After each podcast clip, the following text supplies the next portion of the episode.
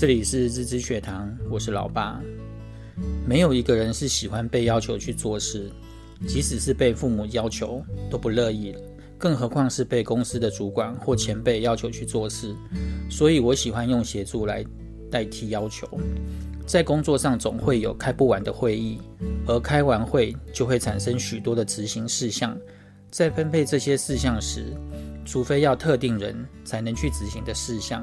其他的事项都是由同事认领。因为事情就是要有人来做，所以当下每个人都会自行评估自己能不能胜任这件事。如果无法单独完成这件事情，就会再让他自己找一位协助人来帮他完成这件事。接下来另一个重点来了，就是每一件决议事项都要给一个合理的应完成日期，而这个应完成日期，除非是紧急事件，否则只要在容许的期限内，一定让主要负责人自己来选定。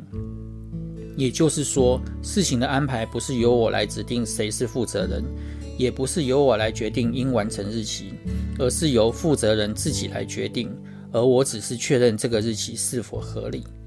因为事情的分派是由负责人自己认领，而执行的期限也是负责人自己决定出来的，而且是在会议上由负责人自己说出来，所以每个人都会尽量依照自己预定的日期去完成这些事项。